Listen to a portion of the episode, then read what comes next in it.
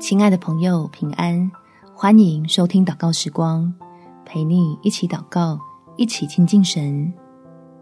最难的是交托，交给神就轻松。在雅各书第一章第六到第七节，只要凭着信心求，一点不疑惑，因为那疑惑的人，就像海中的波浪，被风吹动翻腾。这样的人，不要想从主那里得什么。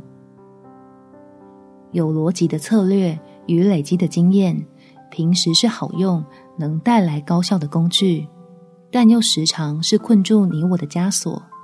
只有说服自己，调整心里认为可靠的顺序，才能在人算不如天算的困境中，经历到天赋赐福的美意。我们一起来祷告：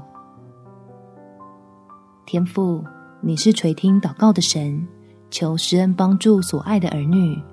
平安的脱离这场危难，让我除了聪明以外，还有属天的智慧，知道要对信实的你专心信赖，好使压在心头上的重担开始变得轻省起来。我的思绪也可以从牛角尖里出来，看见你的帮助确实厉害，远比我预期的精彩，更比我以为的慷慨。明白原来这世上最可靠的。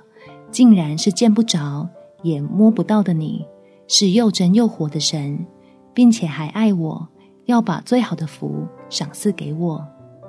感谢天父垂听我的祷告，奉主耶稣基督的圣名祈求，阿们。